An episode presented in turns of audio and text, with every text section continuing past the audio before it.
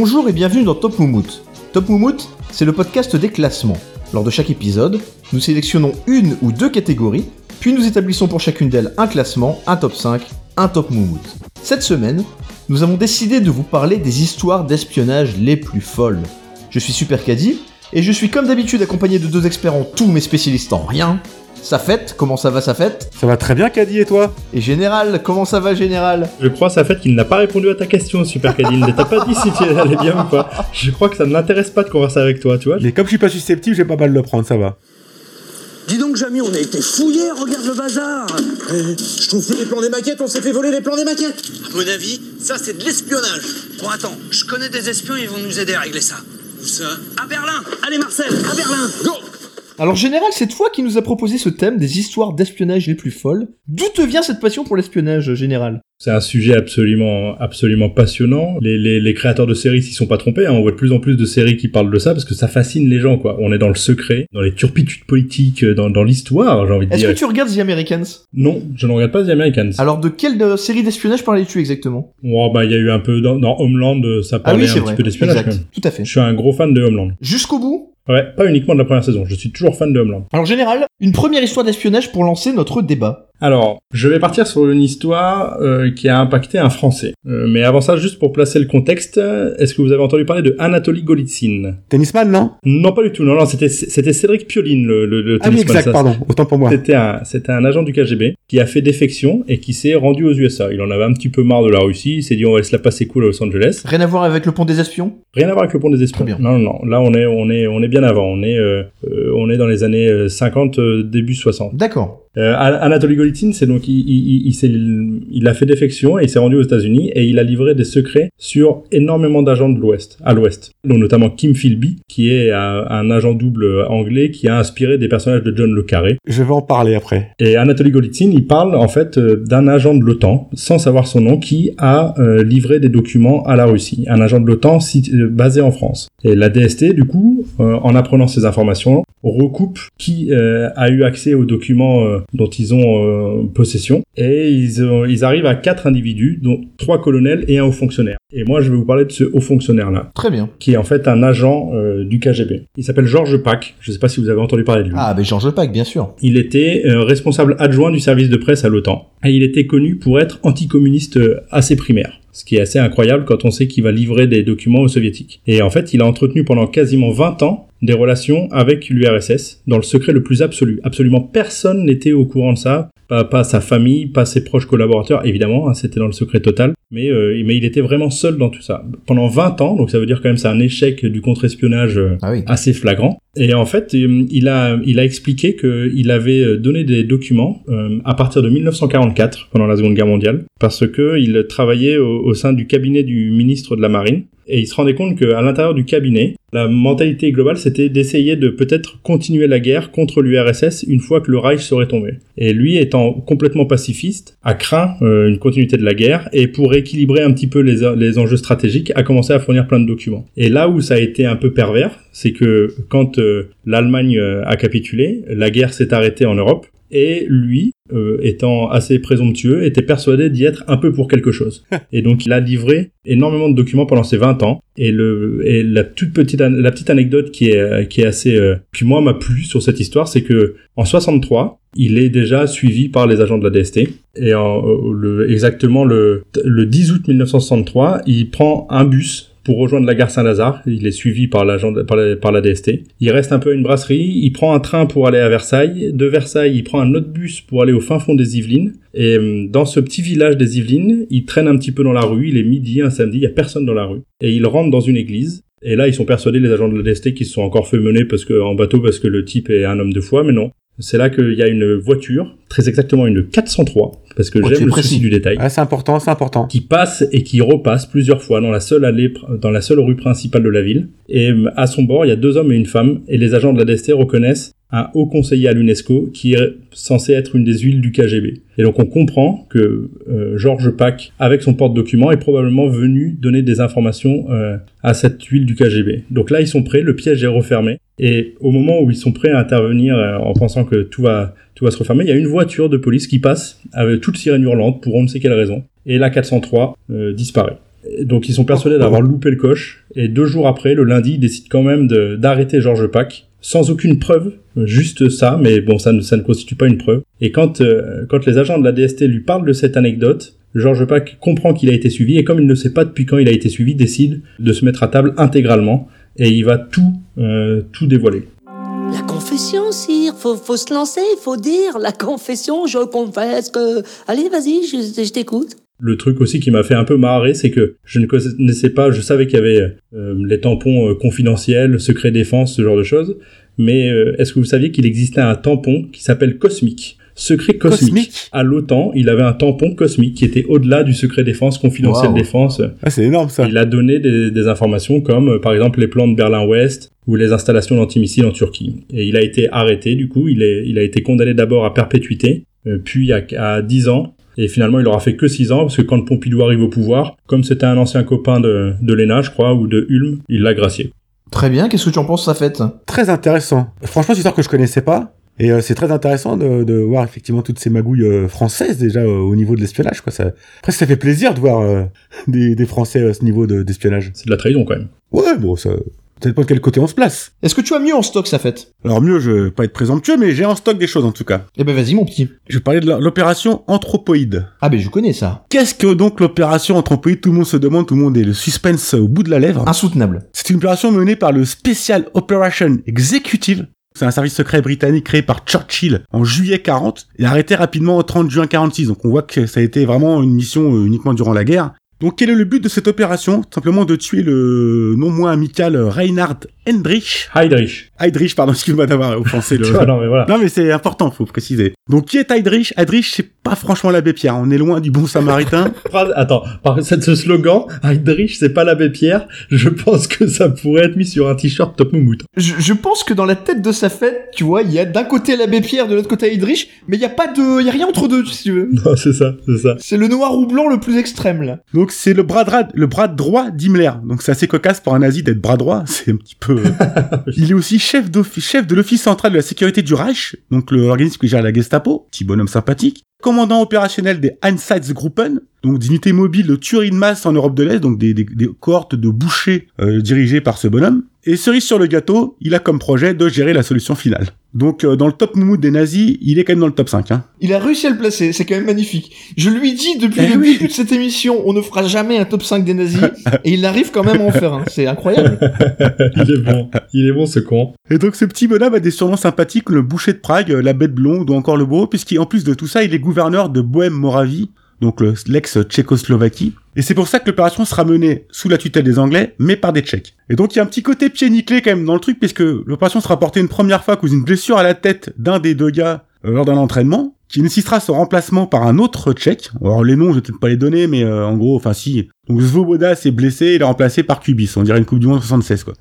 Et donc ils forment une petite équipe, euh, toujours de Tchèques hein, en Angleterre, qui sont envoyés en avion euh, fin décembre 41. Donc ils sont censés être parachutés en territoire tchécoslovaque, du côté de Pilsen, qu'on connaît pour la bière fameuse. Sauf que, suite à un petit problème de navigation, ils atterrissent à l'est de Prague, au lieu d'être à l'ouest de la, Tchécoslovaquie. Donc ils doivent se taper tout le chemin pour aller à, Pilsen, puis retourner à Prague. Donc déjà, le, plan prend un petit coup dans l'aile. Ils sont un petit peu en retard. Donc arrivés à Prague, ils prennent contact avec plusieurs familles et organisations anti-nazis pour les aider à préparer l'assassinat, ils ont plusieurs plans en tête. Initialement, ils décident de la battre dans un train. Bon, les mecs se disent on va analyser le projet. Ah, le projet est pas viable, donc ils abandonnent l'idée. Deuxième idée, ils veulent attaquer dans une forêt, sur une route entre sa résidence et Prague. Ils essayent même de tendre un câble en travers de la route pour euh, cracher la Mercedes de Heinrich. Et puis au bout de plusieurs heures d'attente le jour prévu, ils leur disent non, finalement, euh, il viendra pas, euh, on se barre. Puis il y avait un troisième plan qui était carrément d'assassiner Heinrich dans Prague, mais ils se rendent compte que bah c'est c'est pas viable. Et donc c'est que quelques mois après que finalement l'assassinat était vraiment mis en place. Et c'est le 27 mai 42, à 10h30 du matin, comme tous les jours, Heydrich fait le trajet entre son domicile et son bureau à Prague. Mais ce jour-là, il est en fait. Il est en fait parce que la veille, il a signé un accord avec les Tchèques, il les a fait rentrer dans la guerre. Donc il est tellement en fait qu'il est pressé et il attend pas euh, son escorte habituelle. Et là, ils en profitent, les mecs. Et donc ils sont postés dans un virage sur le chemin, près d'un hôpital. Et il y a un mec qui guette avec un miroir euh, pour voir quand est-ce que la décapotable arrive. Et là, genre, vers 10h30 du matin, boum, la voiture arrive. Et donc comme ils ont préparé leur coup comme des chefs, leur meilleur moyen, c'est de se jeter devant la bagnole en tirant à la mitraillette. Pas de bol, la mitraillette s'enraille. Jusqu'au bout, les mecs, hein. Adrich, voyant ça, ordonne à son chauffeur de s'arrêter, de tirer. Voyant ça, le deuxième qui est en backup, balance une grenade anti-char modifiée sur le véhicule. Bingo, il rate la cible. Mais elle explose quand même et elle blesse Heydrich à travers la porte. Mais Heydrich, sur le coup, qui a pas conscience à l'adrénaline de ses blessures, essaie de les poursuivre et de tirer dessus. Bon, finalement, il s'écroule quand même euh, blessé euh, quelques mètres plus loin. Et c'est que le 4 juin, donc euh, une semaine après, qu'il finit par mourir d'une septicémie à l'hôpital provoquée par les crins de la céleri qui avait pénétré ses blessures suite à l'explosion C'est de la, merveilleux. euh, de la grenade. Donc ils ont réussi leur coup au final, mais on peut dire que sur tout le déroulement, c'est une opération à la con. Mais ça reste quand même le seul assassinat d'un haut dignitaire nazi, si je ne m'abuse. Exactement, C'est exactement. quand même balèze. Il y en a d'autres qui ont été ratés, celui-là a été réussi, enfin réussi, entre guillemets. Bon, il y a eu quand même quelques conséquences, puis Hitler, euh, pas très joueur et un petit peu taquin. Ah, il, il était taquin. tout Il d'abord était taquin. Oui, Ah, il était c'est taquin, c'est- c'est- ça, En tout cas, c'est ce que c'est l'histoire a retenu, en tout C'est cas. le mot qui le caractérise, Ah oui. c'est ça. C'est ça, oui. Ah, Hitler était taquin. Donc il ordonne au, CS, au SS et euh, à la Gestapo carrément de, de foutre le- la Tchécoslovaquie à feu un sang. Oh, le taquin. Oh là là. Il envisage même carrément de tuer tous les Tchèques. Le, le, le taquin et le faquin, même. Et le faquin, ouais. Donc il décide même de, on va tuer tous les Tchèques, carrément. Bon, il se rend compte que c'était pas le meilleur plan parce qu'il y a pas mal d'activités industrielles en Tchécoslovaquie et que sans ouvriers, bah, ils pourront plus rien Et produire. lui, il était plus école Heydrich que école Abbé Pierre, quand même. Hitler, on peut le dire, Ah ça ouais, ou ouais. Ils déconnent pas, les mecs. Les mecs sont pas, sont pas des, sont pas des rigolos, hein. Donc ils se contenteront d'arrêter 13 000 personnes et sûrement d'en tuer un bon paquet dans l'histoire, on ne saura pas exactement les chiffres. Donc le plan est un peu foireux, ils s'en sont sortis, ils ont réussi quand même à tuer effectivement peut-être le numéro 2, le numéro 3, allez on va dire le numéro 3 des, des, des nazis, mais c'est pas une réussite sur le, le déroulé quand même. Très bien. Alors, avant de donner la parole là-dessus à Général, je voudrais quand même euh, noter, Fred, que tu ne nous as pas donné le modèle de la décapotable. Alors que Général, lui, avait été très précis Alors en si. disant que c'était une 403. Alors c'est une Mercedes-Benz type 320. Alors là, j'avoue, je vais avoir du mal à vous départager, du coup. Qu'est-ce que t'en penses, Général? On peut rappeler que ce- cette histoire a été portée, a d'abord été euh, adaptée dans un livre qui s'appelle euh, HHHH et qui a été adapté au cinéma aussi. Ouais, exact. Moi, je connaissais évidemment cette histoire parce que je suis passionné de la Seconde Guerre mondiale. Je connaissais, je connaissais cette histoire et c'est raté incroyable. Euh, Ça ça a l'air d'être, euh, d'avoir été préparé n'importe comment. Ah c'est clair. Maintenant, ça n'est pas vraiment une histoire d'espionnage. C'est une, c'est une opération C'est un peu vrai. en mode DGSE qu'un truc espionnage quand même. Ah c'est mené par les services secrets britanniques, c'est pour ça que je l'ai intégré dans une histoire Certes. d'espionnage. Maintenant, maintenant, si euh, si dans une réunion de la DGSE, les mecs euh, manquent de viennoiseries et qu'ils vont acheter des viennoiseries pas chères, est-ce qu'on peut dire que c'est une histoire d'espionnage euh, folle parce que ça vient de la DGSE J'avoue que c'est un bon argument, ça. Hein. Attention, pain au chocolat ou chocolatine, ça peut Bah, tout déterminer dans voilà, l'histoire. Des croissants, prenons des croissants pour ne fâcher personne. Je suis assez sensible à cet argument de Général, quand même. C'est vrai que ça aurait plus sa place dans un top 5 des assassinats, finalement. On le fera peut-être un jour. Non, on ne le fera pas non plus, non. Non, on fera pas les top 5 des assassinats, putain, j'en avais plein. Il est pas joueur Cadi non plus. Hein. Alors tu parlais de de Tchèque, euh, de Tchèque sa fête et tu parlais également de cette euh, de toute cette team mise en place par Churchill. Je voudrais en profiter pour dire un mot d'une d'une grande espionne qui était l'espionne favorite de Churchill, qui s'appelait Christina Skarbek, alias Christine Granville. C'est notamment d'elle que s'est inspiré Ian Fleming pour euh, tisser ses personnages de Vesperlind, dont on avait parlé Oh dans le top moumoute consacré au James Bond Girl. Là tu me hype. Et également à Tatiana Romanova, le personnage de Tatiana Romanova, donc deux grandes James Bond Girls. Là on verra qu'il il sera inspiré, inspiré par d'autres dont je parlerai plus tard pour euh, James Bond lui-même. Ah bah très bien. Et puisque et, et, et alors oui. bon, moi je suis je suis d'avis que cette histoire ne mérite pas de passer au-delà de Georges Pack, qui était une vraie histoire d'espionnage. Après euh, Je suis d'accord. Je ne dis pas le contraire. et, et, et du coup c'est pour ça que je, je me permets de raconter une toute petite anecdote sur sur sur quelque chose qui mérite pas d'être classé. Hein, mais puisqu'on parle d'assassinat, est-ce que vous saviez que la DGSE, euh, je pense que c'était à l'époque que- où ça s'appelait le le SDEC, avait créé ce qu'on a appelé la main rouge qui en fait euh, fomentait des assassinats Oh. au moment de la, de la guerre d'Algérie euh, contre les pros euh, les pros à la indépendance d'Algérie.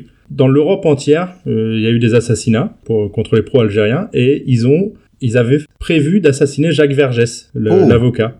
Ah oui. Et, et ils avaient assassiné son collaborateur qui était avocat aussi, qui avait été assassiné. Et il y a un documentaire que je, que, une série de documentaires que je conseille à tout le monde euh, sur le service secret qui a été fait par la chaîne parlementaire, qui sont disponibles sur YouTube, qui sont en, en quatre ou cinq parties et qui sont formidables. Et notamment, on voit Raymond Muel ou Mule, je sais pas exactement comment c'est son nom, qui était le chef de l'opération qui devait assassiner Jacques Vergès. Et il explique qu'en fait, Jacques Vergès n'a pas été tué parce que la voiture qui a amené l'équipe du service action n'a pas démarré. et il dit, et il dit clairement face caméra, si elle avait démarré, on risquait de perdre Maître Vergès. Waouh. Et il dit ça face caméra d'un- calme olympien à l'époque où Vergès était encore vivant. Moi, ce qui me fait halluciner, c'est dans toute histoire d'espionnage ou d'assassinat, euh, de coups de data politique, c'est que souvent, ça foire à cause d'un truc à la pied nickelé, quoi. C'est quand même assez fou, quoi. Ah bah ça, ouais, ça rejoint un petit peu l'épisode sur les braquages, effectivement. C'est ça, euh, les mecs ont plus de batterie, ils ont, ils sont trompés de cartes, euh, ils ont pas appelé la bonne personne. Enfin, c'est fou, quand même. C'est vrai. Euh, puisque euh, on venait d'évoquer quelques assassinats et qu'effectivement moi dans mon cas j'en avais un en stock, je vais l'aborder très brièvement parce que j'ai bien compris euh, désormais qu'il était hors sujet. Alors ça ne dépend, ça dépend. S'il y, a- s'il y a eu des vrais espions qui ont travaillé derrière, pourquoi pas Est-ce que tu connais Ramon Mercader? Le suédois Ramon Mercader. Un homme du KGB et pas du KGB. Bravo. Alors Ramon Mercader est un militant communiste espagnol qui est par la suite devenu un agent du NKVD, donc en gros les services secrets russes de l'époque, Le KGB de l'époque, ouais. qui s'est infiltré auprès de l'entourage de Trotsky. En 1939, il séduit une trotskiste américaine qui s'appelle Sylvia Ageloff. La sœur de David? Oh non, Oh non, mon dieu, non. non, c'est pas validé ça, Non, putain. non. Sylvia Ageloff est en quelque sorte la secrétaire de Trotsky. Il se rapproche aussi du couple Rosmer. Alors le couple Rosmer, sans faire trop de, de name dropping, c'est aussi un couple qui est très proche de, de Trotsky. Et grâce à toutes ces, ces entremises, il finit par rencontrer Trotsky lui-même en se faisant passer pour un journaliste canadien. Il gagne sa confiance et il le rencontre à 11 reprises. Et là, c'est ça que je trouve assez fascinant dans cette histoire. Ah ouais, quand même. C'est que le gars s'infiltre, enfin voilà, il, il, il rend visite à, à Trotsky, qui, qui a quand même une garde rapprochée, euh, voilà, vraiment rapprochée pour le coup. Et il le rencontre à 11 reprises avant enfin de se décider à venir avec un imperméable sous lequel il cache un piolet et avec lequel il le frappe à l'arrière du crâne pendant qu'il est en train de lire justement l'article qu'il est en train de lui soumettre. Et au moment où il le frappe derrière la tête, évidemment Trotsky s'écroule, son service de sécurité rapplique, ils s'apprêtent eux à tuer ce Ramon Mercader, et là Trotsky, qui n'est pas encore mort, hein, il, il mourra que le lendemain, à ce- à cette phrase, ne le tuez pas, cet homme a une histoire à raconter. Oh la vache. Oh Et du coup, Ramon Mercader survit évidemment et aura une vie, euh, une vie longue et passionnante dont, dont je ne vais pas détailler évidemment les rebondissements. Mais euh, voilà, Ramon Mercader, un assassinat, mais quand même une vraie affaire d'espionnage à la base. mais quand bien même. sûr, mais ça n'a rien à voir avec l'histoire toute pétée que nous a raconté sa fête. A- là, il y a une vraie organisation. Il y a non, non, non, Non mais attends, il y a eu un vrai travail des services secrets anglais pour établir les déplacements d'Edrich, qui faisait euh, quand et comment. J'ai pas précisé ça, mais Ah mais il y oui, a mais eu tu un n'as pas vrai précisé. travail. On refait pas le match. Il y a aussi tout un impact historique, parce que la mort de Trotsky, évidemment, aura des Bien conséquences assez folles. Le, j'ai j'ai cherché pendant, je cherche depuis une minute que tu nous as raconté ça, une blague sur le fait qu'il y ait ski dans son nom et qu'il a été assassiné par un piolet. Mais je n'ai pas trouvé. je sens qu'il y avait quelque chose à faire. Ah, il y a de l'escalade dans la blague là. Mais cette histoire, elle mérite d'être classée pour moi. Enfin, clairement, c'est deuxième, ça. C'est, c'est au-delà de, de l'assassinat de. Eh ben, je te propose qu'on ne demande même pas l'avis de sa fête et qu'on et qu'on classe Ramon Mercader au-dessus de l'opération Anthropoïde. Ah non, mais on place le numéro 3 des nazis derrière le numéro 22 des communistes espagnols. Tu es d'accord, euh, sa fête A priori, j'ai pas le choix, deux contre un. C'est ça, c'est ça. Il a bien compris le principe de la démocratie. Et j'ai envie de te dire, mange dans ta gueule. Allez, général, je sais que t'as d'autres choses en stock pour nous. Oui, alors moi j'ai une histoire, euh, j'ai une histoire où il faut replacer aussi un tout petit peu le contexte. Euh, On est en Bien 1981. François Mitterrand est élu président, je crois que je, je- je ne l'apprends à personne, et euh, des, mili- des ministres communistes euh, rentrent au gouvernement. Alors il y a eu plein d'histoires. euh, Les, les, les riches ont eu peur de se retrouver, euh, voilà, euh, que, que l'URSS arrive. Ah, mais du coup, les Américains nous en ont voulu. Exactement. Donc ça Ah, mais j'ai lu cette histoire, je ne sais plus de quelle histoire il s'agit, mais je vais t'écouter avec intérêt, là. Eh ben moi je vais te parler de l'opération Farewell. Très bien. Et c'est cette opération qui va redonner du crédit à la France aux yeux des Américains, puisque les Américains diront que c'est la, c'est la plus impressionnante poussée, la plus impressionnante euh, traversée du rideau de fer en termes d'espionnage. D'accord. Voilà, pour, pour les Américains, c'est la plus grande, c'est la plus grande histoire d'espionnage du XXe siècle aussi. Donc, euh, et c'est, Ah, lié aux Français. quoi. Ouais, et ça a eu des impacts phénoménaux. Général est en train de nous dire très subtilement, très discrètement, que les Américains placeraient cette histoire au sommet du classement Top Move. Oui, tout à fait, tout à fait, clair. tout à fait. Mais tout il n'y a pas d'Américains dans le jury, général. Les- les- mais je rappelle que les Américains n'a- n'avaient même pas pensé à tuer Heydrich, pour eux ça n'avait aucun intérêt. Quoi. Donc à mon avis, cette histoire-là est encore au-dessus d'Heydrich. Alors attends, on va, on va remonter le, le- l'historique pour, pour les incultes. En, en 41, quand il, pré- il fomente l'attentat de Heydrich, les États-Unis sont pas encore entrés en guerre. hein.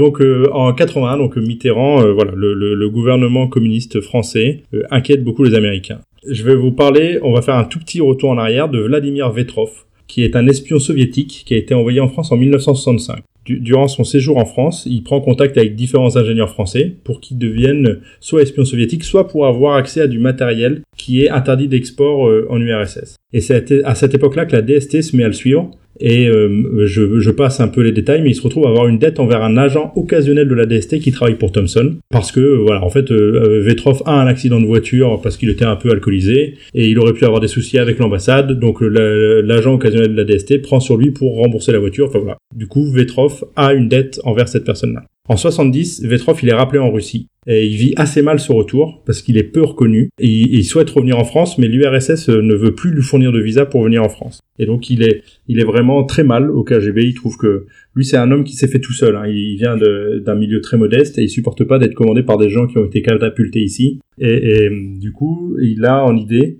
de détruire le KGB. Il aime son pays mais il veut détruire le KGB. Et pour faire, il décide de faire défection également, mais en restant en, URSS. Il arrive à recontacter son ami qui est à la DST de manière assez euh, assez euh, discrète évidemment parce qu'il se sait euh, il se sait surveiller jusqu'à un moment où il arrive à faire passer un message en disant pour moi c'est une question de vie ou de mort. La, DST comprend qu'ils ont affaire à quelqu'un qui pourra leur fournir des informations importantes. Si on se replace aussi en, dans le contexte politique français, la gauche a voulu supprimer la DST puisqu'il y avait eu des histoires d'écoute du canard enchaîné ou ce genre de choses. Et, et donc même la DST va gagner dans cette histoire, va permettre de rester en vie grâce à cette histoire. Vetroff, il va fournir des tonnes de documents via un, un ingénieur de Thomson qui, qui, qui refait passer ces informations en France, donc qui prend également des risques. Est-ce que c'est le personnage joué par Guillaume Canet dans le film? Exactement, exactement. Ça a été adapté au, au, cinéma avec euh... Kusturica, Kusturica, William Dafoe et Guillaume Canet. Exactement. Et donc il va fournir énormément de documents qui vont permettre d'identifier de, plus de 200 officiers euh, soviétiques dans une quinzaine de pays dans le monde. Ils vont se rendre compte que la couverture radar américaine a été démasquée également, que le système de protection de la Maison Blanche également. Et c'est à, à, ce titre que Mitterrand en parle à Reagan et qui va pouvoir avoir du crédit euh, vis-à-vis ah, des Américains. l'info importante pour lui quoi. Et en fait, ce qui est euh, ce qui est intéressant, euh, il y a deux, deux trois petites anecdotes. L'opération, elle s'appelle opération Farewell parce que ça permettait d'avoir, en ayant un nom anglo-saxon, si jamais il y avait des, des comment dirais-je, des fuites, la DST était protégée parce qu'il se serait imaginé que ça venait des Américains ou des Anglais. Donc voilà, les noms ont été donnés. et ce qui a permis cette un monde d'informations qu'ils ont eu, c'est le fait que ce soit la DST qui travaille là-dessus. La DST, normalement, n'a pas à travailler sur les services extérieurs. La DST surveille uniquement l'intérieur du territoire, mais comme ils avaient été directement contactés, ils n'ont pas, ils n'en ont pas parlé à la DGSE. Alors, il y a eu une petite guerre de service, mais il y a également le fait que le, directeur de la DST, quand il en a parlé à son ministre, qui était Gaston Defer à l'époque, a dit, surtout, n'en parlez pas au ministre euh, de la Défense qui est euh, euh, qui gère la DGSE parce qu'il raconte tout à sa femme et dans deux heures tout Paris sera oh, putain, ah ouais carrément. Et euh, au final, Vladimir Vetrov aura fourni près de 3000 documents d'une extrême importance euh, et il y a eu notamment le 5 avril 83 une quarantaine de diplomates russes qui ont été renvoyés, des diplomates russes basés à l'ambassade à Paris, qui ont été renvoyés en URSS parce que ils étaient ils étaient clairement des, des, agents du KGB.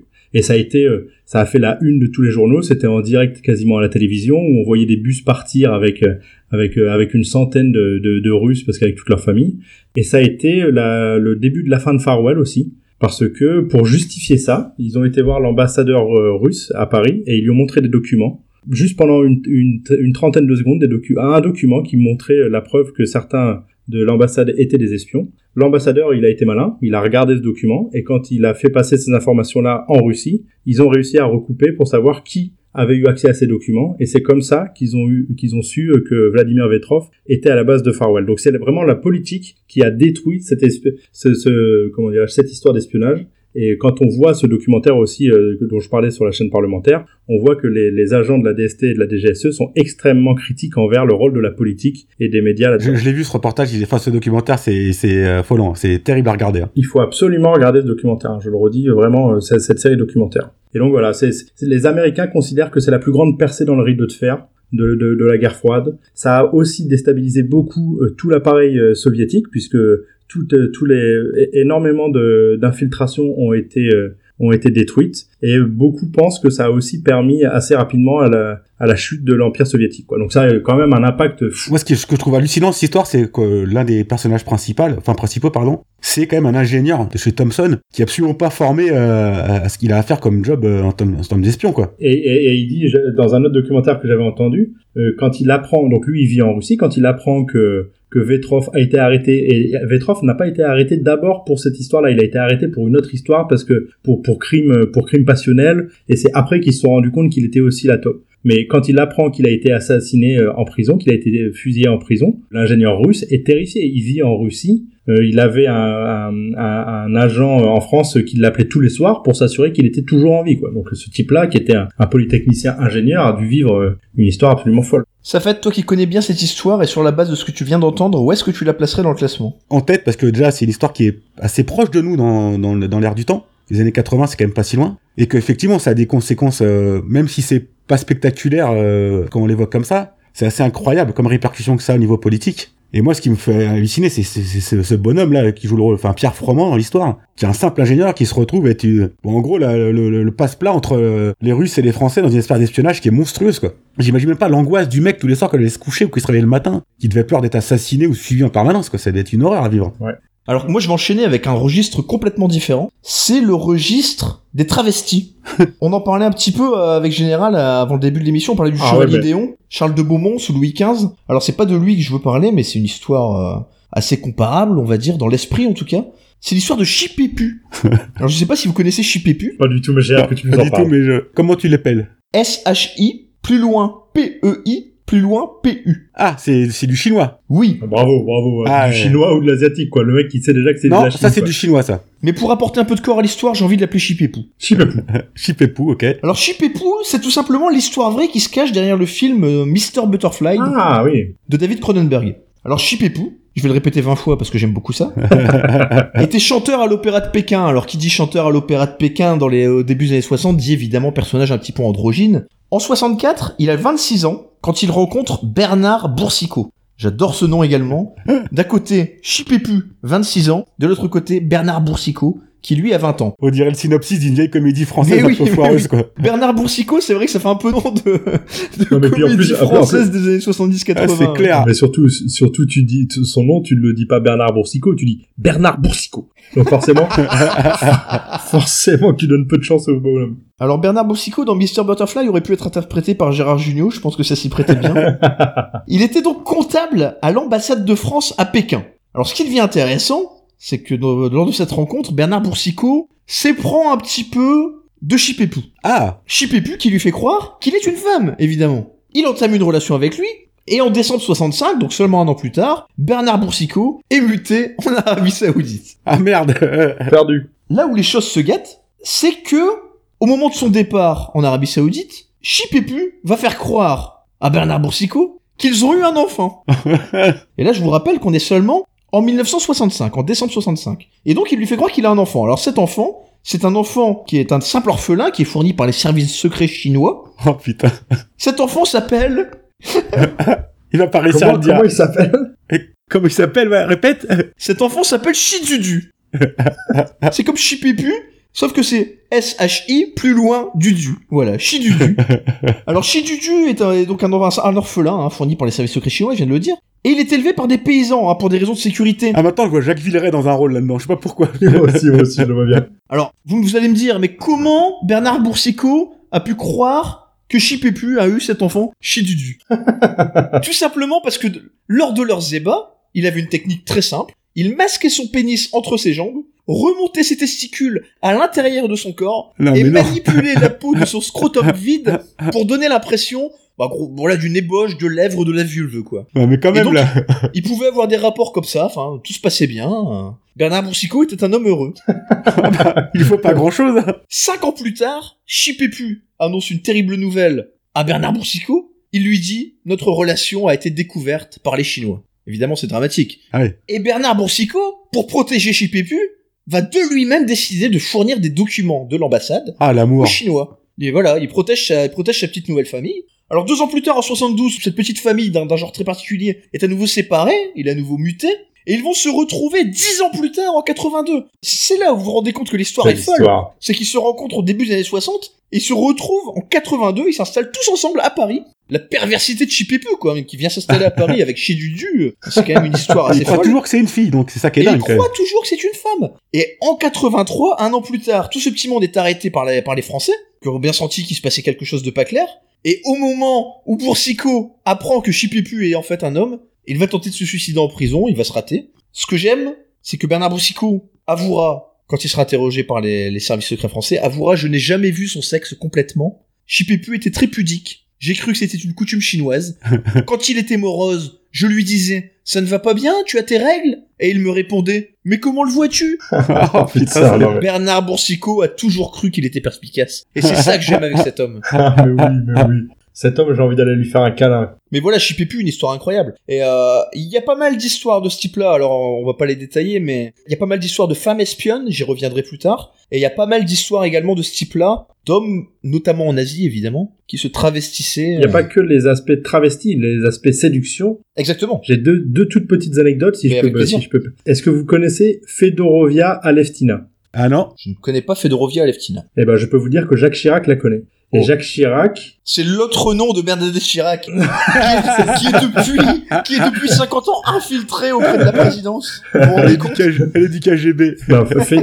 Aleftina, c'était une hôtesse de l'air que Chichi a trouvée à son goût et qu'il a séduite et qui en fait était une agente de la du KGB également. Ça alors? Et en fait, ça, ça a entraîné le fait que Chirac, quand il est arrivé, euh, quand il est devenu premier ministre sous Giscard, euh, ce qui était moins intéressant qu'être sous Fedorovia Aleftina, a priori, car il a voulu, en arrivant, supprimer la DST à cause de ça, parce qu'il savait que la DST avait des infos sur lui. Ah. Et il y y a une autre histoire aussi, qui est celle de Maurice Dejean. Maurice Dejean. Il s'est fait avoir de la même manière. C'était un homme politique, c'était un ambassadeur euh, euh, en Russie, un, un ambassadeur français en Russie, et euh, qui, euh, un jour, un de ses amis, euh, qui connaissait vaguement, lui présente une femme en disant elle rêve de devenir actrice, euh, il faut que tu la rencontres. Lui, comme il est un peu bedonnant et pas très beau et qu'il y a une femme super belle qui veut coucher avec lui, bah il se dit forcément c'est mon charme de français. Sauf qu'il y a des agents du KGB qui prennent tout ça en photo. Cet homme-là est évidemment marié, il y a plein de plein de problèmes comme ça. Et euh, comme c'est un fin séducteur, quelques jours après, il reséduit une femme avec qui il couche. Et au moment euh, au moment de l'acte, le mari de la femme, le supposé mari de la femme, qui est un mongol très très très baraqué, arrive et, et, et, et crée un scandale. Et lui, du coup, Maurice Dejean, revoit voir son ami qui lui avait présenté la première actrice en lui demandant de l'aide, sauf que tout ce beau monde travaillait pour le KGB. Et ça a été un peu le bazar. Et c'est et l'anecdote qui est un tout petit peu rigolote euh, sur cette histoire, c'est que le un des directeurs de la DST raconte que De Gaulle, euh, sachant ça, a fait rappeler Maurice Dejean. Et euh, quand il l'a vu arriver, le- le- la première chose qu'il y que De Gaulle a dit à Dejean, c'est alors Dejean, on baise? Voilà. Donc c'est pour dire que la séduction a toujours été une arme, une arme Bien sûr. t- terrifiante, surtout pour les hommes bien faibles face au charme. Ah, c'est clair. Ça fait, où placerais-tu cette histoire de Chipepu et de Chidudu et de Bernard Boursicot je, Alors- je répète, hein, une histoire vieille de 20 ans quand même. Pendant 20 ans, il a fait croire que... Je, je les mettrai pas euh, en, en tête hein, de tout ça parce que c'est c'est assez drôle, mais il n'y a pas de portée assez énorme, c'est plutôt euh, anecdotique. Donc je les mettrai après Anthropoïde, hein, quatrième et cin- cinquième et sixième. Attention, pour attention, pendant 20, pendant 20 ans, il a, il, a, il a quand même transmis des documents. hein. Oui, il a transmis des documents, mais un mec qui pense Mais que des documents qui restent assez mineurs, hein, c'est des documents de l'ambassade de France à Pékin. un mec qui met 20 ans à se rendre compte que cet homme a un pénis, c'est quand même un petit peu euh, Ah, problématique. mais est-ce que, est-ce que, je, je, te, je te trouve bien dur sa fête, et c'est pas parce On qu'on parle parle bien de des pénis histoires que... les plus folles. Mais oui, Ah oui, cette c'est histoire- vrai. Cette histoire, elle est folle, quoi. T'as, t'as envie de mettre euh, derrière, euh, derrière une histoire de, de, de deux pauvres, euh, deux pauvres slaves incapables de tuer un mec autrement que par septicémie, alors que ce type-là a fait croire pendant 20 ans que c'était une femme pour avoir des informations. Ouais, c'est pas faux. Pour moi, ça va au-dessus de Ramon Mercader. Ah, ouais, pour moi aussi. Moi, ça, c'est, facilement top 3. Après, entre, je pense pas que c'est au-dessus de Vetrov, quand même. Farwell, c'est, Non, non, non, non, Voilà. non, non, mais clairement pas. euh, par rapport à Georges Pack, je saurais pas juger. Moi, j'aime bien mon histoire de Georges Pack. Écoute, on va, on va quand même entendre sa fête et on va quand même le mettre en troisième, en, En on va quand troisième. même le mettre en troisième position, Ouais. devant Ramon Mercader, mais derrière Georges Pack. À qui le tour, messieurs? Je crois que c'est à sa fête. Donc je vous parlais des 5 de Cambridge. Ah, ouais. Général connaît manifestement. Ouais, ouais. Ah oui. Le contexte années 30. Donc entre deux guerres, les Russes veulent développer euh, leur réseau d'espionnage, ils sont à fond dans l'espionnage, et leur cible principale, c'est la grande puissance britannique. Donc ils veulent infiltrer bien sûr les plus hautes sphères, sauf que c'est compliqué quand même de d'infiltrer des hautes sphères comme ça de gens bien en place, donc ils décident de commencer par la base, et donc de s'attaquer à l'élite en formation, donc à Cambridge. Alors faut préciser que Cambridge à l'époque est un lieu qui est rempli de cercles marxistes et antifascistes. Donc il y a quand même quelques points d'acquaintance avec les, avec les Russes. Hein. Donc ils envoient un agent russe envoyer sous couverture du Comintern, donc euh, ce qu'on appelle l'international communiste, une sorte d'association communiste euh, qui parcourt le monde, pour recruter des étudiants. Et le premier qui tombe dans le, dans le piège, c'est Kim Philby, dont Général a parlé tout à l'heure. Ah oui. Qui est un jeune anglais très très engagé contre les nazis, et qui servira de relais du coup pour euh, rallier d'autres étudiants à cette cause. La seconde recrue, qui s'appelle Donald MacLean, est lui devenu communiste quand il est rentré à la fac en 31. Puis un autre communiste qui fait boule de neige, Guy Burgess, accepte aussi la proposition et qui permet d'en recruter un quatrième qui s'appelle Anthony Blunt, qui lui plutôt attiré, euh, alors à l'époque, parce que ça a changé, par la liberté d'esprit des Russes par rapport aux homosexuels, ce qui est gay. On voit qu'entre les années 30 et les années 2020, il y a eu quand même un, virage assez violent qui a été pris sur les, par les Russes sur ce sujet-là. Et un dernier qui est enrôlé, c'est John Cairncross, qui lui, c'est euh, un modeste écossais. Mais donc, il a composé son club des cinq, un des sacs de Cambridge. Et ces cinq-là vont avoir un, parcours professionnel assez intéressant, puisque par exemple, une fois que les études terminées, MacLean va devenir diplomate au service du Foreign Office, tout comme euh, John Cairncross. Et ce, ce Cairncross finira par rejoindre le ministère du Trésor en 36. Et il faut savoir que euh, jusqu'en 36, c'est une institution que le, donc toujours le NKVD, le KGB de l'époque, n'avait jamais réussi à infiltrer. Puis on a Guy Burgess qui lui sera d'abord assistant d'un parlementaire qui, qui intégrera le SIS, donc les services de renseignement britanniques. Donc on voit qu'ils ont quand même réussi à infiltrer carrément les services de renseignement. Et Philby est d'abord envoyé par un journal en Espagne pour couvrir la guerre civile. Et puis euh, Blunt lui devient professeur d'histoire de l'art à l'institut anglais euh, avant de rejoindre en 40, et c'est assez étrange, vu que c'est quand même un simple prof d'histoire, carrément le MI5, service d'espionnage, euh, enfin du contre-espionnage britannique, où il est carrément assigné à la section B, qui à l'époque est la section la plus secrète euh, du service de contre-espionnage britannique. Donc jusqu'en 45, donc ces cinq personnes vont mais abreuver d'infos le NKVD. Et en 45 après la guerre, les Anglais, euh, comme tout le monde un peu, se rendent compte de l'avance des Russes en termes d'espionnage et commencent à s'inquiéter. D'ailleurs, dès 45, il y en a un des cinq qui s'appelle Anthony Blunt qui qui n'accepte plus euh, cette double vie, car il enfin, il se rend compte qu'il est en train de trahir sa patrie. Et dans ce nouveau contexte où finalement euh, bah, les nazis c'est terminé, et donc le nouveau combat pour les occidentaux de l'Ouest c'est le communisme, il se rend compte que du coup il a peut-être pas choisi le bon cheval. Du coup il quitte le MI5 pour pas être considéré comme un espion, et il retourne enseigner tranquillement dans une école. Les quatre autres vont rester en contact avec les Russes qu'en 51 quand même, mais en 48 le MI5 se rend compte qu'il y a, il y a un problème. Pourquoi ils se rendent compte? C'est que y a le code secret du Venona, qui est utilisé pour les télégrammes, les télégrammes russes, va être euh, décrypté par les Américains. Et donc ils se rendent compte bah, qu'effectivement il y a pas mal d'informations qui transitent euh, vers les Russes de leur propre euh, cellule interne. Et donc il y en a un qui, se, qui, est grillé, c'est McLean qui donc prépare sa fuite avec Philby, qui est d'ailleurs entre-temps parti aux États-Unis. Et donc en 51, il se barre euh, en direction de Moscou directement avec Burgess. Hein, ils vont carrément partir en, en, Moscou. à l'époque, ça fait euh, ça fait ça fait résonance en, en Grande-Bretagne puisque euh, on parle vraiment de cette défection de deux agents qui partent en Russie. Ensuite, il, il, il suspecte rapidement Philby, donc le premier nommé, parce qu'il a abrité Burgess quelque temps à Washington. il est carrément rappelé à Londres par la maison mère et il est mis à la retraite de force lui. Mais malgré tout ça, le service secret euh, ont du mal à rassembler euh, toutes les preuves de cette trahison et ils finissent par abandonner les poursuites contre Philby. Donc il est finalement réhabilité par, euh, par les services secrets britanniques avant de se rendre au Liban où il continue à faire des informations maintenant au KGB sur les actions carrément de services secrets anglais et américains, le, le CIA quoi. Donc le mec il continue son business. Hein. Mais au fil du temps, les, les, les autres taupes vont finir par passer aux aveux. Et là encore, c'est toujours Philby le plus malin. Lui, il affirme avoir travaillé que de 36 à 45 avec les Russes. Et les chefs du euh, MI5 et du service secret anglais euh, rassurent Hoover en disant non, mais il euh, n'y a pas de problème, Philby est un gars bien. Philby passera quand même finalement à l'Est. Hein. Donc Ken Cross et Blunt vont rester en Angleterre, ils se passeront pas, ils, ils fuiront pas. Ils sont quand même suspectés, ils finissent par passer aux aveux. Il y en a un qui deviendra enseignant à Cleveland dans l'Ohio. Donc aucun n'est assassiné ou tué, enfin ou mis à l'épreuve. Hein, c'est quand même assez dingue. Il y en a un qui est carrément disculpé, mais il préfère rester à l'étranger. Il finit carrément ses jours dans le sud de la France, hein, tranquillement, donc ce Ken Cross là. Et c'est en 64 qu'Anthony Blunt, lui, est dénoncé par Michael Streicht, un étudiant qu'il avait aussi recruté pour les services secrets. Et donc, euh, cette histoire finit euh, uniquement en 79, quand l'affaire éclate vraiment au grand jour, grâce à un travail d'un journaliste. Hein. Et cet homme, c'est Goron, alors Goronui Rees, qui avait fréquenté les étudiants pendant les années 50, et qui connaissait tout de leur histoire, et qui balance tout lorsque Margaret Thatcher devient Premier ministre. Et elle, elle est pareil, un peu moins euh, laxiste avec les protagonistes, et elle, elle, elle sévit. T'as, t'as, t'as l'impression que c'est une prof, quoi, c'est une maîtresse. quoi. Elle a sévi. Elle a sévi. Hein. Ils se sont fait punir. Ça suffit maintenant. Ouais, c'est ça. Donc, euh, faut quand même préciser qu'il y en a deux qui ont terminé leur vie en URSS. Hein. Euh, Lynn et Burgess qui, bo- qui bossent pour le KGB, hein, carrément. Et on, et on peut préciser, pour ceux qui ont vu, euh, comme on parle régulièrement de, de films ou de séries ou ce genre de choses, pour les personnes qui auraient vu The Imitation Game, qui raconte Ah oui. l'histoire de Alan Turing, il y a un des acteurs, un des personnages qui est un espion soviétique et qui est en fait John Cancross. Ah, exact, Parce que John exact. ouais. Cancross a travaillé, euh, a travaillé à Bletchley Park. Ça alors? Oui, cette histoire, moi je la connaissais parce qu'elle est extra, enfin, est, euh, comment dirais-je, l'infiltration soviétique au sein des services secrets anglais a été, a été folle pendant la Seconde Guerre Ce mondiale. qui est là, c'est qu'ils ils aient anticipé en disant on va attaquer les étudiants pour euh, prendre le temps que ça prendra, mais au moins on va attaquer à la base, quoi. Mais ils ont, mais enfin, ils ont attaqué effectivement là à la base, mais euh, pour avoir lu beaucoup sur cette période-là, ils ont surtout attaqué dans tous les sens. Quoi. Enfin, ils ont essayé de, ils ont essayé de récupérer une tonne de monde. Quoi. Donc ça a été, euh, Bah, ils, a- ils avaient, ils avaient 20 ans d'avance sur tous les services secrets pour l'infiltration, c'était incroyable. Ouais, ouais, c'était incroyable.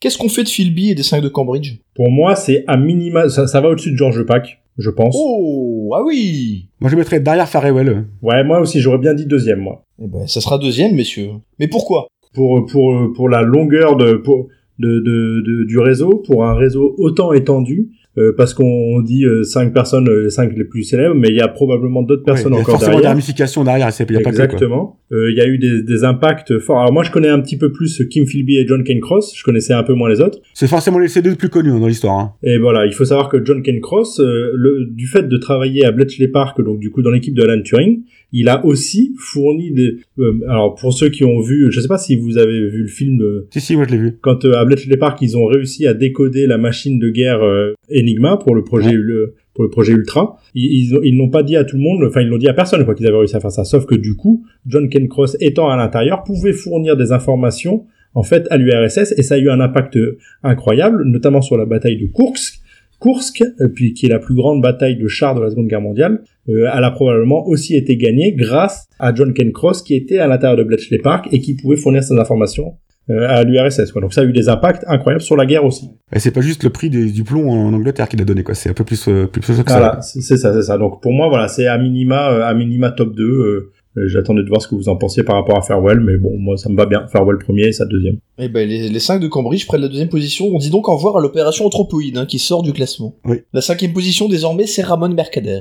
Général, tu nous as teasé un petit peu une dernière histoire. Ouais, ouais. Alors moi, la dernière histoire, c'est euh, c'est pour parler de de Juan Pujol Garcia. Euh, ça se sent que j'ai fait espagnol LV2. c'est un espagnol et il a eu la caractéristique très particulière de recevoir et l'ordre de l'Empire britannique et la croix de fer allemande. Ah oui, Donc déjà, ça, ça pose ça pose ça pose les bases du personnage. Ah, c'est pas évident, ouais, c'est pas évident. Grand écart aussi, là. Ah, c'est clair. Voilà, c'est ça, c'est ça, c'est les deux. Je vous ai gardé, à mon sens, moi, ma meilleure histoire pour la fin. Juan Pujol Garcia, c'est un petit bonhomme plein de vie en Espagne qui, au moment de la guerre, veut faire quelque chose et il veut, il veut être utile, mais il sait pas se battre, il sait pas. Voilà, donc il va, il va sonner à la porte des de, de- des services secrets euh, de alliés en disant, je viens vous aider. Les services secrets alliés euh, se rendent compte que le type sert pas à grand chose et donc ils disent, bah écoutez, vous êtes bien gentil, mais on va continuer à se démerder sans vous. Et donc lui, il est pas vexé. Il sait que du coup, il a compris que pour l'instant, c'était pas un élément important. Donc du coup, pour, il, il va tout faire pour se rendre important aux yeux des Alliés. Donc ça n'a pas passé auprès des Alliés. Donc il va voir l'Abwehr, qui est le service secret allemand, en disant bonjour, je n'aime pas les Alliés, je viens vous aider. Et les Allemands disent euh, Wunderbar, venez, on va, on va- travailler avec vous.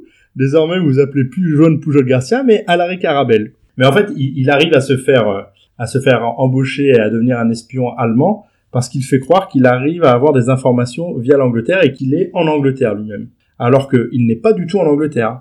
Il est au Portugal et par un jeu de service de, de boîte aux lettres, il arrive à faire croire qu'il envoie des courriers d'Angleterre où il donne, mais où il invente euh, Oh, tout le gars, il a, n'importe inventé quoi. c'est le, énorme. il, a- il a inventé le VPN, il a inventé le proxy, que c'est magnifique. Exactement, exactement. En fait, il, il invente ces histoires. Il dit tout et n'importe quoi. De temps en temps, il tombe juste. Donc, en fait, les Allemands, ils Ah oui, disent, c'est bon, vraiment au hasard, il tombe juste sur une bonne connerie, quoi. Exactement. Mais il Ah, est c'est juste fou, ça. au Portugal et il donne des infos sur l'Angleterre, quoi. Donc, pff, il en sait rien, quoi. Il parle de, de, de chemin de, de, de chemin de bateaux qui prennent, euh, qui partent de telle heure à telle heure euh, sur, euh, sur cette ligne de ce port-là. Mais, et des fois, il tombe juste sur un bon bateau. Donc, les Allemands disent, bah, putain, le gars, bon, il donne plein d'infos, mais il y a quand même des trucs qui sont, qui sont bons. Donc, on lui fait de plus en plus confiance. Il invente des, euh, des, des agents. euh, il se fait payer par les Allemands en disant, euh, j'ai réussi à recruter d'autres personnes et il, se- et il crée, il crée lui-même un réseau fictif en Angleterre et il fait croire que euh, Oh, c'est énorme. que, que ces agents-là donnent des informations et donc du coup quand il se trompe, et ben du coup il fait croire que l'agent en question euh, qu'il a recruté est en fait euh, pas si bon que ça et qu'il faut moi, Kevin, quoi. et voilà, il faut, il faut sûrement plus d'argent pour recruter quelqu'un d'autre. Et, et la VR rentre à fond là-dedans et il lui donne de l'argent, il lui donne de l'argent.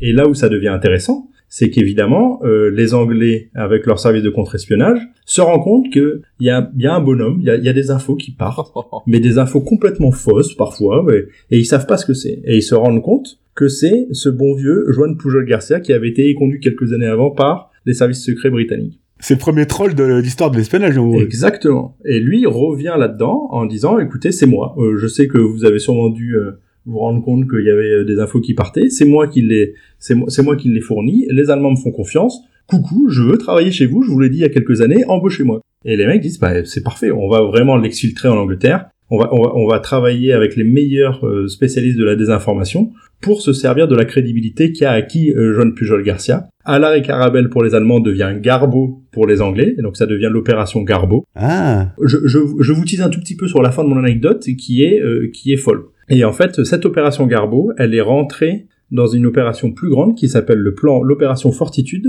qui est le plan global de désinformation euh, un peu avant le débarquement allié, puisque on sait que donc en, en 44 il y a le débarquement allié en Normandie, mais pour le préparer, il faut faire des, gros mouvements de troupes en 43 en Angleterre pour tout préparer, et ils savent que les Allemands vont, comment dirais-je, se rendre compte de ces mouvements de troupes, donc il faut faire croire que euh, le débarquement sera probablement ou en Norvège ou au Pas-de-Calais. Donc il y a le plan Fortitude Nord pour la Norvège et Fortitude Sud pour le Pas-de-Calais. Et l'opération Garbo rentre et est un élément très fort du plan de Fortitude Sud. Et, euh, et euh, ce qui va, euh, ce qui va donner une crédibilité folle, c'est que au moment du débarquement, donc les, les troupes partent le 5 juin et débarquent le 6 juin 44, quelques heures avant le débarquement, Garbo annonce aux Allemands attention, débarquement anglais, débarquement allié en Normandie, puisqu'ils savent qu'au moment où ils donnent l'information, les Allemands n'auront pas le temps de se retourner et n'auront pas suffisamment de temps. Ah ouais. Mais du coup, ça va crédibiliser l'info complètement. Et en fait, Garbo va dire attention, débarquement en Normandie, attention, ceci est un leurre, réellement, réel débarquement au Pas-de-Calais. Et on a tous peut-être, enfin je sais pas si vous avez déjà entendu parler de cette histoire, que le- Hitler était persuadé que le débarquement ouais. serait pas en Normandie. Bien sûr. Et ben ça vient de cette opération principalement Garbo, de ce petit bonhomme, de ce petit espagnol qui voulait être espion et qui a travaillé dans son coin d'abord pour avoir la crédibilité des Allemands, pour après travailler avec euh, avec les Anglais. Incroyable. Ah, folle l'histoire. Et il y a un livre qui est formidable que je peux conseiller de lire qui s'appelle Opération Garbo. Et ce qui est incroyable et ce qui est génial et c'est pour ça que je parlais de euh, comment dire des agents russes aussi, c'est qu'on lit ce bouquin. Qui... Enfin moi j'ai lu ce bouquin euh, avec passion parce que j'adore cette cette période de l'histoire. Bien sûr. Et au bout de 300 pages, on arrive à la fin et à aux annexes, tu as tous les noms de ces supérieurs dont on parlait à Garbo euh, dans le euh, dans les services anglais et en annexe c'est marqué un tel agent double russe, un tel agent double russe, un tel agent double russe. Toute la hiérarchie était en fait aussi des agents doubles. C'est incroyable. Tu te dis c'était un- Waouh. c'était c'était euh, c'était un monde complètement fou. Ah ouais, c'est belle histoire là. Ça va être difficile de pas mettre ça en tête, hein, ça fait. Ah ouais, et puis j'avais dit, je vais, mais attention, j'ai du lourd pour qu'on contrecarrer tout ça. hein. On le met en tête provisoirement et je, et je te laisse y aller. J'ai parlé de Dusan Popov, qu'on peut surnommer le vrai James Bond. Oh ce, ce- ça ça c'est du teaser quoi. À l'enculé quoi. Il va il va pas me niquer mon garbo. Accrochez-vous. Donc c'est un, un homme qui est né en 1912 en, en Serbie, donc fils de très bonne famille proche de la famille royale, donc le, le mec est bien né. Hein. Et ce qui est fou, c'est que Ian Fleming l'a croisé dans un hôtel de Lisbonne pendant la Seconde Guerre mondiale, et aussi dans un casino à Lisbonne, dont on dit qu'il ressemblerait étrangement à celui qui est dans Casino Royale. Et la légende dit aussi que lorsqu'il a rencontré Fleming au casino, ce Dusan Popov aurait, parce qu'on n'a pas de certitude, posé 38 000 dollars de ses frais de mission sur une table de baccarat et emporté le coup. Waouh. Donc on voit quand même euh, les inspirations de Bien Fleming. sûr, bien sûr, bien sûr. Et d'ailleurs, le Baccarat qu'on trouvera dans nombreux James Bond, hein, comme dans euh, Doctor No, Service secret magistère, enfin voilà, un jeu qui va être euh, récurrent dans James Bond. Popov qui est surnommé le tricycle. Alors, à ne pas confondre avec Darry Cole qui lui est surnommé le triporteur. hein. Alors pourquoi le tricycle? Euh, C'est un surnom parce qu'en fait, il travaillait en trio avec euh, deux autres agents doubles. Donc agent double euh, anglais-allemand, ce coup-ci. Il n'y a pas de russe dans l'histoire. Dont une autrichienne qui s'appelait Gerda, qu'on surnommait Gélatine. C'est assez drôle. hein. Et un certain Dicky qu'on surnommait Balloon. Et une autre légende dit que l'explicadron viendrait aussi de son amour pour les plans à trois avec des personnes de sexe opposé. Donc il aimait la bonne chair, euh. Il n'est pas de tabou, euh, c'était un homme moderne à l'époque. hein. Et la légende dit aussi qu'il était fait pour porter le costume. Donc on voit vraiment tout ce faisceau qui se rapproche du personnage de James Bond, quoi. Et d'ailleurs, il a été interrogé réellement plus tard, euh, après la guerre, sur le personnage de James Bond. Et il dit euh, Je doute qu'un James Bond réel ait pu survivre plus de 48 heures. Donc on voit bien quand même que... Ouais. Mais plus sérieusement, il est considéré comme un des espions les plus importants de la Seconde Guerre mondiale. Donc c'est un homme qui a fait ses études dans l'Allemagne nazie. Alors plutôt taquin aussi lui, il n'était pas très branché nazisme. Et du coup, il aimait fréquenter un café juif euh, assez réputé de, de Berlin. Où il se fera d'ailleurs arrêter par la Gestapo à force de, de se montrer là-bas. Et carrément envoyé dans un camp de concentration, déjà à l'époque. Hein. Et c'est grâce à sa relation familiale, puisque proche de la famille euh, royale de Serbie, qu'il est libéré carrément sur ordre de Göring lui-même. hein. Et il est expulsé du pays renvoyé en Serbie. Donc là-bas, il ouvre un cabinet juridique spécialisé dans le commerce international qui lui ferait permettra d'avoir des relations avec euh, bah, la France, euh, l'Angleterre, donc pas mal de pays de l'Ouest. Et puis en février 40, il est appelé par son meilleur ami allemand qui s'appelle euh, Jebsen, qui lui demande de rejoindre euh, Presto Illico Presto à Belgrade. Ok, donc il rejoint son ami. Et là, il lui annonce que il s'est engagé dans l'Abwehr, une fois de plus, donc sur les renseignements allemands. Il écoute avec attention ce qu'il lui raconte, et là, il lui révèle que l'Allemagne va envahir la France, et que les Allemands ont besoin de savoir quels seront les hommes politiques français qui sont non hostiles aux nazis. Et Popov se, se dit, c'est quand même bizarre, euh, mon, mon ami sait que je suis pas un, un fan des nazis, il me demande de collaborer avec les nazis. Et il se dit, allons-y, on va voir ce qui se passe. Il envoie un rapport donc euh, sur les Français euh, susceptibles d'accepter les nazis et il désigne rapidement Pierre Laval et, et Marshal Pétain comme des bons poteaux pour Hitler dans, dans, dans ce rapport. Mais comme le mec est malin, il envoie aussi ce rapport aux Anglais. Et donc il commence son rôle d'agent double. Et d'ailleurs, c'est euh, ce qu'il a mis la puce à l'oreille, c'est qu'en discussion, son meilleur ami lui avait dit c'est que le meilleur moyen de détruire une équipe, c'est d'en faire partie. Et donc même s'il se le dit jamais, Popov a compris que son meilleur ami était aussi engagé chez les nazis à l'Abwehr pour justement contrecarrer les plans nazis. C'est pour ça qu'il accepte d'aider les nazis. Et donc une fois que la France est soumise par les nazis, les nazis s'intéressent à l'Angleterre. Et comme ils avaient beaucoup apprécié le rapport de Popov sur la France, ils se disent bah on va rebosser avec lui. Donc il, euh, il recontacte Popov en lui disant voilà on a déjà des agents en Angleterre mais ils obtiennent pas d'infos donc on veut t'utiliser. Donc il accepte. Donc les, les nazis le forment, l'entraînent pendant des mois justement notamment à Lisbonne où c'est là qu'il rencontrera Fleming. Il devient donc officiellement un agent allemand.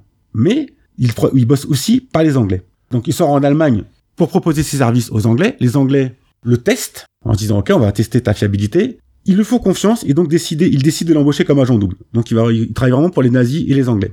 Et donc pareil, comme disait Général tout à l'heure sur son petit bonhomme d'avant, les Anglais une tactique, c'est de, de donner un mélange de vraies et de fausses informations pour bien sûr donner du crédit à ces gens-là. Bien sûr. Donc il devient rapidement le meilleur agent allemand, grâce à tout ce qu'il fournit comme info. Il devient également une star des soirées londoniennes. Bien, ça, voilà. Parce qu'il aime beaucoup sortir, il s'affiche euh, au bras des plus belles actrices, euh, des, des gens en vue, donc il aime picoler, il aime faire la fête. euh. donc c'est un voilà, c'est James Bond, hein, vraiment. hein. Malheureusement, euh, la Yougoslavie est envahie euh, pendant la guerre et du coup sa mission se complique. Et donc les Allemands décident d'envoyer aux, aux, aux USA carrément pour bosser avec le FBI. Les Anglais, euh, alertés euh, de ce projet, étudient la chose et valident. Et là, avant- de, avant de partir aux États-Unis, il refait escale à Lisbonne et son ami lui raconte que les Japonais sont très intéressés par la façon dont les Anglais ont anéanti la flotte italienne à Trente. Et notamment parce qu'il leur dit que, il lui dit qu'il serait peut-être intéressé à terme par une attaque des Américains. Ok Au même moment, son officier de liaison à, à Lisbonne lui informe d'une nouvelle méthode de communication entre espions qui s'appelle le micropoint. Donc le micropoint, c'est des, des caractères euh, microscopiques comme un, comme un point sur un i qui renferme lui-même une photographie qu'il faut zoomer euh, très très fort pour voir ce qu'il y a dedans. Et le document d'exemple contenant ces micropoints qui, qui lui est remis et qu'il devra remplir, c'est un questionnaire au sujet d'Hawaï, et notamment Pearl Harbor, où il lui demande de donner, donc de se rendre là-bas et d'avoir plein de détails sur la localisation des bateaux, des... Tu, tu dis Pearl Harbor aussi, toi. J'ai dit Pearl Harbor, ouais. Harbor, ouais, ok. Pearl Harbor, voilà, pardon. Bah, Pearl Harbor, comme Cherbourg ou... C'est ça, voilà, Pearl Ok, Harbor, pas de Calais, oui. quoi. Et là, Popov, il se dit, euh, ok, je comprends le projet, les Anglais bossent avec les, les Allemands bossent avec les Japonais. Entre l'histoire de s'intéresser à l'attaque des, Anglais sur la flotte italienne dans un port et cette histoire d'Hawaï, il comprend que les Japonais veulent attaquer par l'Arbor et la flotte américaine. Donc il informe de suite les Anglais, mais les Anglais ne préviennent pas les Américains. Ils veulent que ce soit Popov qui donne cette info au FBI pour permettre à Popov de bien s'intégrer aux États-Unis. Malheureusement, à son arrivée, il est très déçu parce que le FBI le reçoit pas du tout en grande pompe. Et surtout, euh, ils n'ont absolument rien à foutre des infos sur Pearl Harbor. Donc, puisqu'il peut pas mener sa mission correctement, ni pour les Anglais, ni pour les Allemands, puisque du coup, bah, les Américains collaborent pas trop pour donner de l'information, même aux Allemands, euh, même s'ils connaissent l'information qu'ils doivent donner. Donc, pareil, ils préfèrent faire la fête à New York, qui s'affiche au bras d'une actrice française, euh, soirée new-yorkaise. Sophie Marceau, putain. Et ce qui déplaît beaucoup à Hoover, Qui était le directeur du FBI. c'est ça. Il lui pourrit la vie. C'est-à-dire qu'à un moment donné, il part en Floride en, en vacances avec une petite. euh, et à l'époque, il y a une loi euh, aux États-Unis sur certains, dans certains États qui interdit de traverser euh, la frontière avec une, une maîtresse qui n'est pas, enfin une femme qui n'est pas ta femme. Donc ils le font chier là-dessus et euh, finalement ouvert change d'avis, décide de le rencontrer en fin septembre 41. Donc seulement, seulement six semaines après son arrivée aux États-Unis. il discute ouvert, il dit ouvertement que ces informations sur Pearl Harbor, déjà il est au courant, il s'en bat les couilles total. Donc il repart un petit peu la queue entre les jambes, Oh bah dis donc, comme Chipépu. comme Chipépu quoi. Et donc il finit par rentrer en Europe, euh, déçu de sa mission ratée, et il continuera à breuver euh, les Allemands en fausses et vraies informations par les Anglais jusqu'à la fin de la guerre, dans ses rôles d'agent double. Mais donc voilà, ce qui est euh, au-delà de ce qui, des renseignements qu'il a apportés, ce qui est dingue, c'est c'est vraiment on voit tous les traits de James Bond dans ce personnage quoi. Moi, ce que j'aime bien dans le dans le dans la fiche Wikipédia de ce bon vieux Tusan Popov, ça finit sa note Wikipédia, sa biographie par déçu. Il participe à l'opération Fortitude. T'as des mecs qui sont déçus, qui vont qui vont boire un coup. Bon, lui, il a juste participé à l'opération de désinformation la plus importante de la. Seconde Guerre mondiale. Tu mets ça où, général, du coup, toi? Ah, Je mets pas ça au-dessus de Garbo. ah t'es fou, c'est James Bond, merde putain, James Bond, top 1 quoi. Ouais, mais Garbo, quoi. Mais sans, sans Garbo, ton James Garbo, c'est plus fou. Si Ah, on- moi, je pense sur les plus folles, Garbo, c'est plus fou pour moi. Ouais, ce côté euh, loufoque, il invente des trucs, ouais. Il y a un côté mythomane qui est assez drôle. euh. Le tien, c'est surtout un baiser, finalement, quoi. Voilà, Bah, c'est c'est ça. James Bond, quoi. C'est C'est ça, James Bond. C'est un baiser, quoi. Il avait des gadgets, ok. Ouais, Ah, mais il, a, super. il, a, il a donné l'information de Pearl Harbor quand même aux Américains qu'on n'aurait rien à foutre. hein. L'histoire jugera. Et l'histoire a jugé, monsieur, et ton Dusan Popov n'a aucun intérêt. Bon, on le met deuxième quand Oh, même. oh, oh, oh, oh, la violence. Eh, moi, je suis, tu vois, tu veux le mettre deuxième. Moi, je suis en train de réfléchir par rapport à Anthropoïde. Ah non, non, général Non. quand même.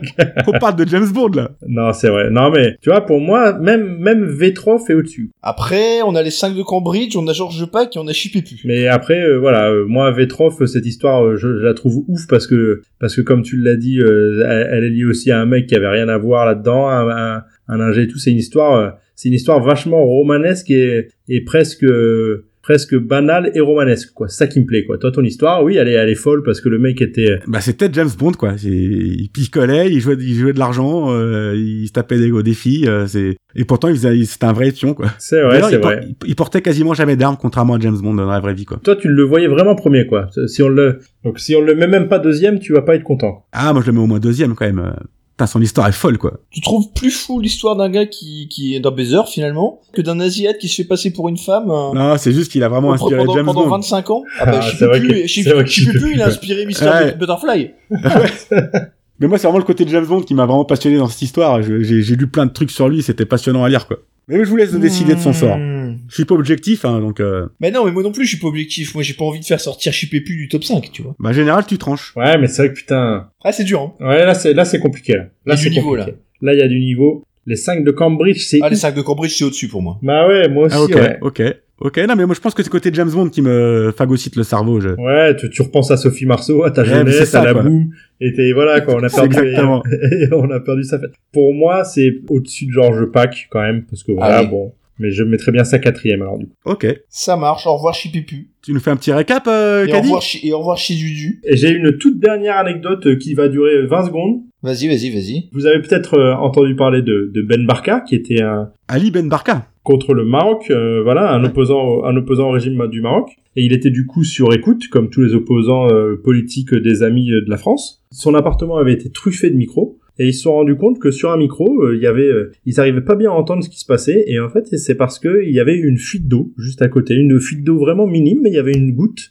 d'eau qui tombait régulièrement et qui empêchait d'écouter. euh. Ah non, c'est Me- pardon, Mehdi Ben Barka et Mehdi pas Ali Ben Ben Barka, Barka. ouais. Mehdi Ben Barka, ouais. Donc du coup, eh ben, qu'a qu'a fait la, qu'a fait la, la DST Ils ont appelé un plombier? Et Non, mais il y en a un qui s'est déguisé en plombier, et qui a été sonné et qui a dit je viens réparer la fuite d'eau. Mais bien sûr. Mehdi Ben Barka a dit mais je n'ai pas de fuite d'eau. Ils ont fait mais si si si si vous avez une fuite d'eau. Ils sont rentrés, ils ont réparé la fuite d'eau en cachant les micros, ils ont replacé les micros et du coup ils ont pu ils ont pu écouter Ben Barka comme Ah, il c'est pas mal aussi, ça. Mais il faut juste imaginer la gueule de Ben Barka. Toi, tu te fais chier n'importe quand de la semaine, du jour ou de la nuit pour appeler un plombier qui vient 8 heures après. Lui, il Oui. appelle plein le plombier. Ils et il gratos en et il- plus. Et C'est ça qui est magnifique. Alors, je note quand même que vous avez essentiellement rendu hommage à des, à des espions et pas des espionnes. C'est vrai. On n'a pas, on n'a pas parlé de Matahari, évidemment. ouais, on n'a ouais. pas parlé euh, plus récemment d'Anna Chapman. Quand même une histoire assez folle avec cette russe, euh, ce, ce pion de Poutine, finalement, quoi, qui, qui était infiltré aux États-Unis. C'est vrai. Alors, moi, j'aime bien les héroïnes badass. On a déjà parlé un petit peu des héroïnes badass de séries télé. Là, je voudrais rendre hommage très brièvement à deux autres héroïnes badass, et pour le coup, je vais revenir beaucoup plus loin en arrière. Euh, Je vais revenir à- au milieu du 19e siècle, à l'occasion de la guerre de sécession aux États-Unis. Et avec euh, avec les deux camps, alors vraiment très brièvement, mais on avait d'un côté Belle Boyd. Alors Belle Boyd, c'est elle a 17 ans quand un groupe de soldats de l'armée de l'Union débarque chez elle. des bruits de couloir qui disent que, que peut-être que chez Bell Boyd, dans sa chambre, euh, il y aurait des drapeaux confédérés au mur. Donc euh, voilà, le groupe de soldats débarque, ça se passe pas très bien, ils installent un drapeau de l'Union dans le jardin, de manière un peu ostentatoire. Alors elle, elle est pas contente déjà, tu sens que la, la, la pression monte un peu.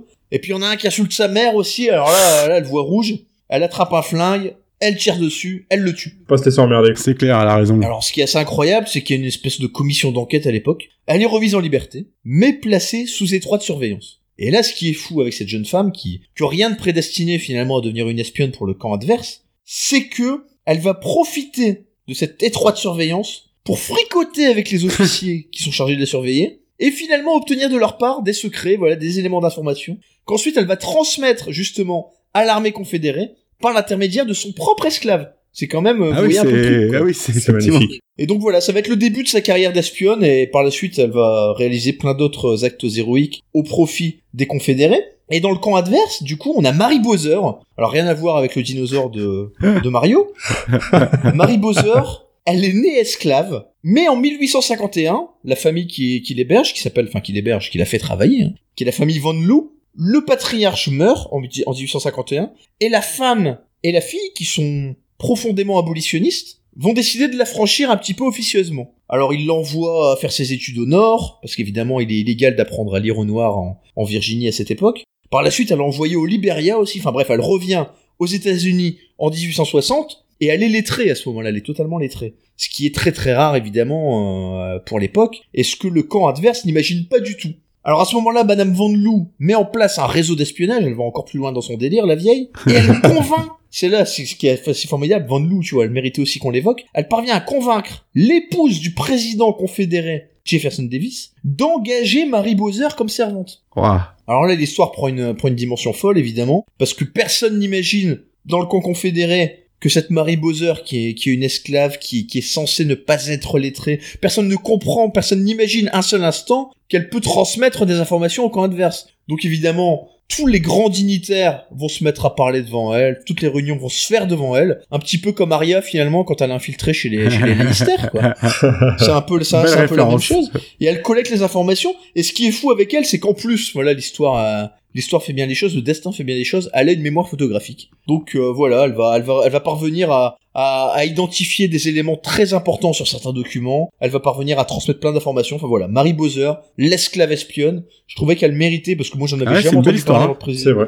Donc voilà, Belle Boyd, Mary Bowser. D'autres exemples aussi de, de ces espionnes. Il n'y a pas que Mata Hari, il n'y a pas que Anna Chapman, et il n'y a pas que les travestis comme Chipipu. Il y a aussi euh, Chipipu qui n'est même pas dans le top 5. D'ailleurs, on va récapituler ce top 5. En première position, Juan Purol Garcia, l'opération Garbo de Général. En deuxième position, Vladimir Vetrov. En troisième position, les 5 de Cambridge. En quatrième position, le vrai James Bond, paraît-il. Et en, en cinquième position, pour clore ce classement, George Pack, qui aurait sans doute mérité mieux s'il avait pas eu... J'imaginais pas qu'autant d'histoires lui passeraient devant. C'est vrai. Messieurs, il est Alors temps j'ai de une petite là. dédicace à faire Ah, mais avec plaisir. de notre auditrice de Washington euh, qui a accueilli le petit Hugo euh, le week-end dernier euh, sur cette planète. On lui souhaite une longue vie heureuse à ce petit Hugo qui Et on lui souhaite de surtout... nous euh, écouter un jour. qu'il attende un peu, il est peut-être Ouais, est un peu jeune, jeune, il a, qu'une semaine, mais mais, mais bon, Top Moumout, à mon avis, vers 8-9 ans, tu peux Oui. y aller gaiement. Hein. C'est formidable, j'ai toujours rêvé quand j'écoutais Fun Radio dans mon adolescence d'un jour passer à Fun Radio et avec toutes ces dédicaces, j'ai l'impression d'être sur la radio libre de bah, Max. voilà. Messieurs, on en reste là. On se dit à bientôt. À bientôt. bientôt. Pour un nouvel épisode de Top Moumout.